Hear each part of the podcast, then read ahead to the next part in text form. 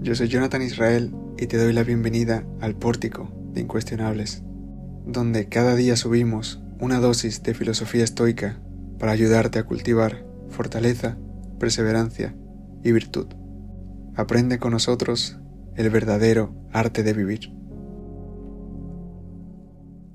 Muy buenas familia, hoy tenemos otro jueves de lectura directamente de los estoicos Toda la semana recuerdo que es muy importante conocer las fuentes originales del estoicismo para no dejarte engañar por quien quiera maquillarte el arte de vivir.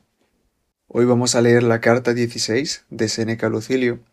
Ya sabéis que Séneca, a diferencia de Marco Aurelio y Epícteto, escribía para un público, así que sus obras creo que no necesitan ser comentadas, porque la verdad que se entienden muy bien. Así que eso, sin más que añadir, vamos a ello. Epístola 16 la filosofía es necesaria para la felicidad. Sé que tienes claro, Lucilio, que nadie puede llevar una vida feliz, ni siquiera soportable, sin aspirar a la sabiduría, y que la vida feliz es fruto de la sabiduría perfecta, como a su vez la vida soportable de la sabiduría iniciada. Pero esta verdad evidente debes robustecerla y enraizarla más profundamente con la meditación cotidiana, ya que es más difícil mantenerte en tus propósitos que en proponerte buenas acciones. Hemos de perseverar e incrementar la firmeza con el estudio constante, hasta que se convierta en rectitud del alma, lo que es buena intención. Así pues, no te son necesarias muchas palabras o razonamientos tan largos para convencerme. Logro descubrir cuán grandes son tus progresos. Lo que escribes, sé de dónde procede, no es fingido ni barnizado. Pero yo te diré lo que siento, me inspiras esperanza, pero aún no confianza. Quiero que también tú hagas lo mismo. No hay motivo para que te confíes a ti rápida y fácilmente. Examina tu interior, estúdiate de diversas maneras y ponte en guardia. Considera ante todo si has progresado en el conocimiento de la filosofía o si has progresado en la práctica de la vida. La filosofía no es un arte para agradar al público ni para la ostentación, no consiste en palabras, sino en obras ni se emplea para que transcurra el día con algún entretenimiento, para eliminar el fastidio del ocio. Antes bien, forma y modela el alma, ordena la vida, nos muestra lo que debemos hacer y lo que no. Se sienta en el timón y dirige el rumbo entre las dudas y la incertidumbre de la vida. Sin ella nadie puede vivir sin temor ni inseguridad, pues no pasa una hora sin que sucedan cosas que reclamen un consejo que sólo ella puede dar. Alguno dirá, ¿de qué me sirve la filosofía si existe el destino? ¿De qué me sirve si Dios es quien gobierna? ¿De qué me sirve si es el azar el que manda? Porque lo que está decidido no puede cambiarse, y nada puede precaverse frente a lo incierto, sino que o bien Dios se ha anticipado a mi decisión y ha determinado lo que debía hacer yo, o bien la fortuna nada deja a mi decisión.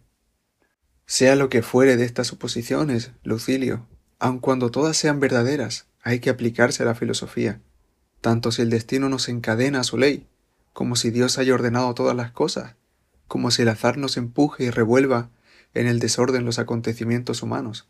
La filosofía debe ser nuestra defensa. Ella nos exhortará a que obedezcamos de buen grado a Dios y con firmeza a la fortuna. Ella te enseñará a seguir a Dios, a soportar el azar, pero no vamos a pasar ahora a discutir qué es lo que depende de nosotros, si la providencia nos gobierna, si el destino nos lleva encadenados, o si el azar repentino o improvisto nos domina. Vuelvo ahora a mi propósito para aconsejarte y animarte a no permitir que el impulso de tu alma se debilite y se enfríe. Consérvalo y afiánzalo para que se convierta en hábito lo que es impulso del alma. Ya desde el comienzo, si te conozco bien, tratarás de descubrir el pequeño obsequio que esta carta trae para ti. Examínala y lo encontrarás. No tienes por qué admirar mi generosidad. Me muestro hasta ahora generoso con los bienes de otro. Pero ¿por qué digo de otro?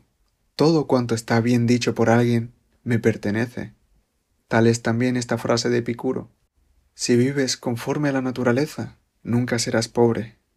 Pero si vives conforme a la opinión, nunca serás rico. La naturaleza ambiciona poco, la opinión, en cambio, no tiene medida. Que se acumule en ti cuanto muchos ricos hayan poseído. que la fortuna te eleve una riqueza que supere la medida concedida a un particular, cubra tu casa de oro, te vista de púrpura, te conduzca a tal suerte de delicias y opulencia que cubras la tierra con el mármol, que no sólo puedas tener riquezas, sino aún pisarlas. Añade estatuas y pinturas y cuanto las diversas artes produjeron al servicio del lujo, aprenderás a desear cosas mayores que éstas. Los deseos de la naturaleza tienen final, los que nacen de la falsa opinión no saben dónde terminar, ya que lo engañoso carece de límite. El que va por buen camino encuentra un final, perderse no tiene fin. Aléjate, por tanto, de la vanidad, y cuando quieras saber si lo que pides responde a un deseo natural o a una ciega codicia, examina si puede detenerse en algún punto.